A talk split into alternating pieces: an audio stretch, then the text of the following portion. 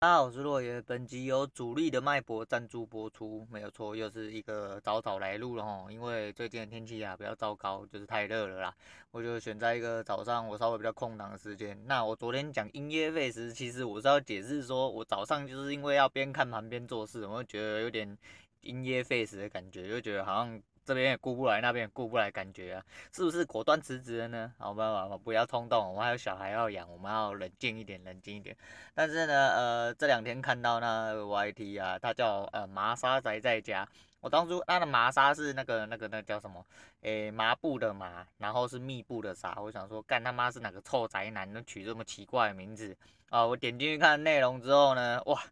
我久久不能自己啊，就问没关系，你叫娘娘腔我都可以拜你为师啊，没关系，只要有实力，你叫什么都不重要了啦。但是他真的就是，我觉得有点料，有点料，而且就是你换轨道，其实轨道线那一个就跟我讲一样，它跟蔡生的东西差不多啦。那今天在看，就是开盘到现在大概现在是十点嘛，所以说开盘到现在大概一个小时多了啦，所以还 OK，还 OK，这套还行啊，而且就是包含。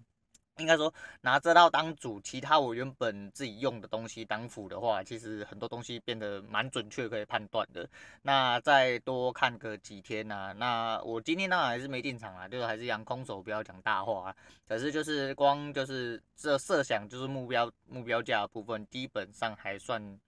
准确度蛮高的。我只能这么说，我只能说准确度蛮高的。但是你说那个个股，我今天又稍微玩了一下那个现股的当冲啊。有老赛，有老赛，我们不要冲动，不要冲动。因为昨天都砍光了嘛，今天看了一下，我昨天好像有点算错了，但是也没关系啊，因为我就是担心，就是会引发一些比较恐慌、恐慌的东西啊。可是后来想想，就是我稍微计算了一下，也稍微画了一下线，那稍微看了一下基本面，跟听了一下，就是翻了一下资料这样子。后来想想，就是今天在差不多相对低点的时候，因为我做错了嘛。做错了之后就发现它其实真的不太妙，我就把它追回来这样子。那追回来只追了一部分呐、啊，那其他的东西我就觉得就半合体啊。我想要就是资金宽松一点，我要在这个五六月再想一个办法来进场。因为如果趋势线这一套对我来说是有用的话，我可能就是还是要趁机啊，趁机赚钱啊。因为每一天都要有钱赚嘛，这样子会复苏的比较快啊。那这个就差不多讲到这样啊，我就觉得说，那今天来聊一下。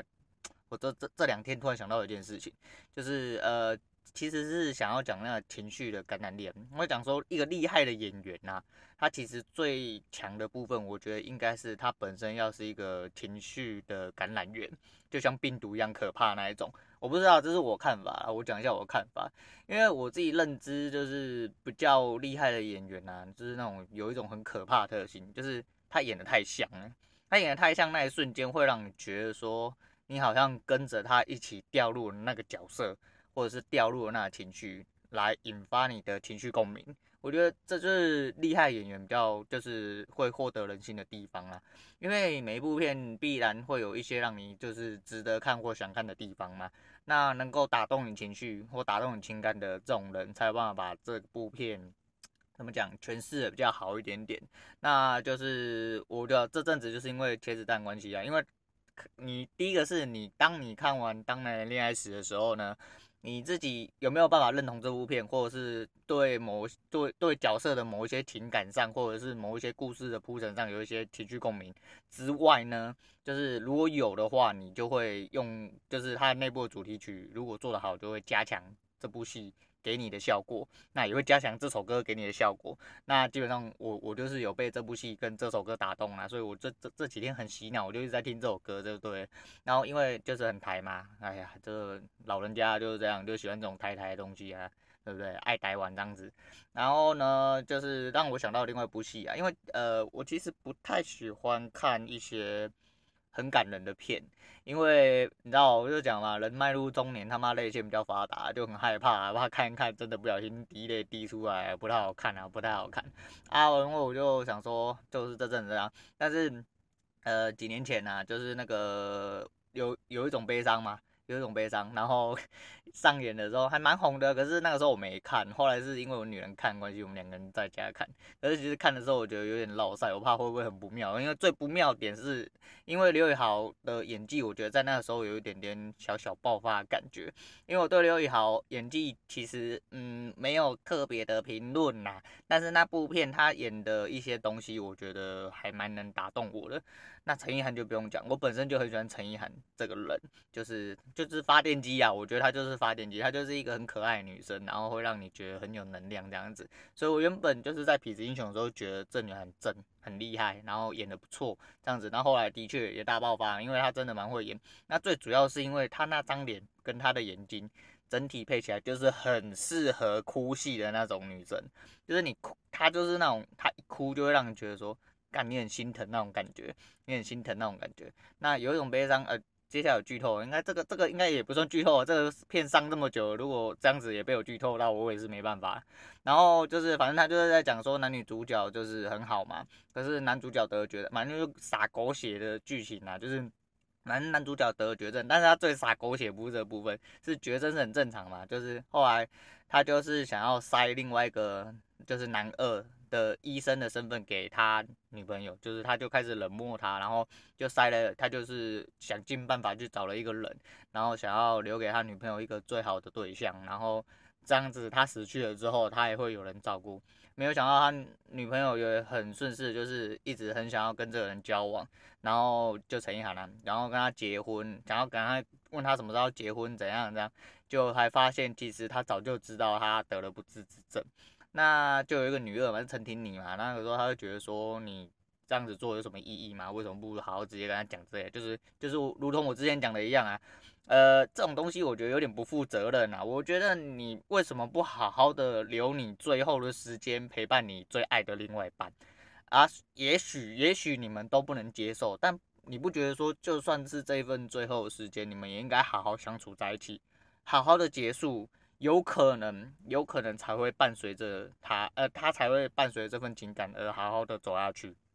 我是这么认为啦。反正结局就是那个陈婷妮认为说他有点太做作了，可必要这样做，但是他没办法，他就是有点小帮他这样，就没有想到其实陈意涵就是爱他爱到就是，呃，他也他们两个人互相爱到就是这种程度啊，就是。呃，刘宇豪想要留给陈意涵一个好对象，那陈意涵也知道，陈意涵也不戳破，他就跟着对象就是呃好好的进展，到了他们要结婚，直到刘宇豪死去之后，陈意涵才发现他也受，他还是受不了，他就是选择结束了生命，跟他去了这样子。那陈婷陈婷妮就很讶异啊，他就说他他他的认知是认为你不会因为另外一半死去而跟着他一起死去啊。但是他没有想到陈意涵也是，就是真的爱他爱到这么深，就是决定结束生命跟他一起走。因为如果这个世界上没有这个人，他就呃他也活不下去这种感觉啊。这部戏我我自己的我自己的看法跟我自己的认知是大概讲这种东西啦啊，我不知道其他人看的状况是怎么样，因为我都说我看的东西比较奇怪。那其实就是因为我讲嘛，陈意涵哭是那种会让你很心痛的那一种，所以那个时候我其实有一度要受不了，然后。到了最后，他就是去追一台车嘛，就是他在那台车面后面看到刘宇豪，好险这一幕救了我，你知道吗？因为这一幕他妈看起来超像搞笑片的，啊，你他妈的就一台车子，然后后面有一个刘宇豪在微笑的头，然后就看是在拍鬼片是不是啊？就他就一直去边哭边追那台车，然后。不要应该很感人的东西，不知道为什么看起来非常好笑，非常好笑。然后这一幕救了我，你知道吗？就是在我眼睛快要喷泪的时候，他突然搞出了这一幕之后，我又觉得干他妈，我就跟我女人讲说他妈他是在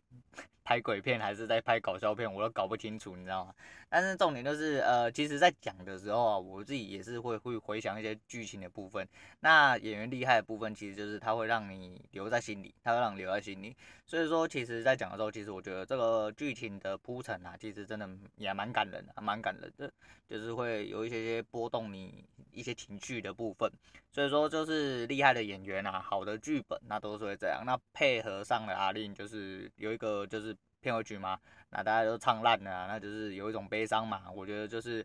呃，这东西是相呼应的啦，就是就跟我讲一样，就是所有东西是连贯在一起，那大家会互相呼应，会去影响跟波动你的情绪。那我觉得这就是成功的，这就是成功了。那当然了，恋爱时跟茄子蛋的那个爱情你比我想的还要伟大，这其实也是其中一种就是互相呼应的部分啦。因为它整体铺陈的部分跟歌曲的连贯度其实是相对重要。就有一些主题曲真的是比较没有办法跟剧情本身连贯在一起的话，那主题曲就是就只是一首歌而已，就挂名而已啦，就其实跟剧情没有。可是当它跟剧情有相呼应的时候，那不管你是在听这首歌的时候会想起。剧情里面的东西呢，又或者是你在看这部剧的时候会想起这些歌声里面的东西，其实就代表这些人其实做的就是非常的连贯了。那阿令跟茄子蛋的歌声就不用讲，因为其实优秀的歌手他们把情感传递的部分其实是会做得非常漂亮，他会满满的打到你的情绪，你知道吗？那贯穿你灵魂的感觉，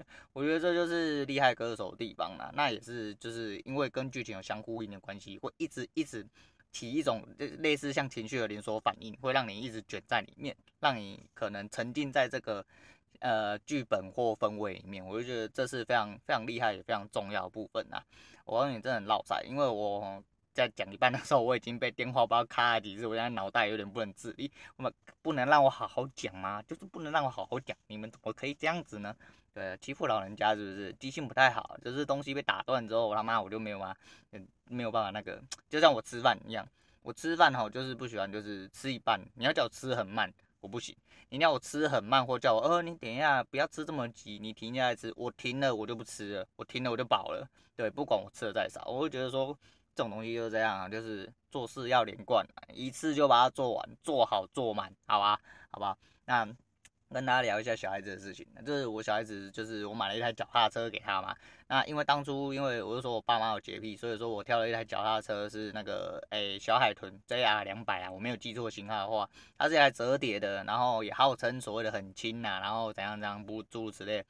但是买回来之后，我会发现非常老塞，因为是因为当初是觉得说，呃，我女儿还没有特别高。那她一百一十几这样子，然后就怕她踩不到地，所以我就要调那种呃买折叠的，好收好收纳啦，放在家里别不要被老人家靠背。然后就是它可以调整那个座位高低，那手把高低，我想说可以配合他年龄的增长去给他就是多做一些调整，不会让他说刚骑个可能一两年然后就落赛没有再骑这样。后来骑买回来之后发现呢、我女儿有一个不是我女儿，就是我女儿骑起来她有一个缺点。就是那个轮胎很小，那轮胎很小，在一台脚踏车来说是相当吃力的一部分。就是小孩子他可能没有这么到，没有这么多力道，你知道吗？然后小轮子在什么上坡跟下坡，微微的那个，它就是会很难操控，操控性会变很低啦。就是即便他的座椅跟他的手把是可以调整，对他的身高做调整，可是因为那个轮子超级无敌小，你知道吗？而且沉重，沉重到一个地步，我都觉得它很沉。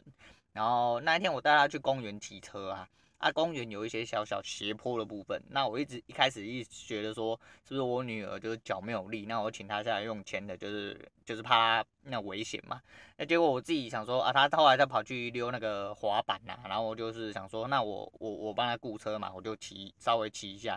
然后就去骑她刚刚骑不上去的斜坡，我发现。连我自己要踩我都踩不上去，因为那个轮距太小了，我根本没办法踩上去。还是因为我我我脚也有问题，不是我脚也没力，我卡不来不抖，对啊，但是不是啊？应该是轮子太小关系啊。所以就是奉劝在在这边奉劝各位父母啊，就是如果说吼你要帮小孩子买东西吼，可能可能要前因后果要多思考一下。但是像脚踏车这种东西吼。我觉得呃，看你啦，你呢？当然当然就是你他妈很有钱，我没有意见。你就是从小到大什么 size 你都给他买一台，那当然没有问题嘛。开车库啊，对不对？说不定你家很大啊，你家就要骑脚踏车，对不对？从前门到后门，从房间到厕所，他妈有几百公尺远，干那走路这么累，你就骑脚踏车嘛，没有问题啊。就顺便练小孩子，叫他骑脚踏车去尿尿，好不好？对，这没问题。但是如果你家跟我一样，就是大概只能买一台或买两台，就是因因他年龄增长部分。我是觉得说，在他小时候，你可能要买一个，就是也是轮子比较，就是稍微比较宽大的，那可以让他骑。但我觉得折叠跟那个就没有什么必要，因为他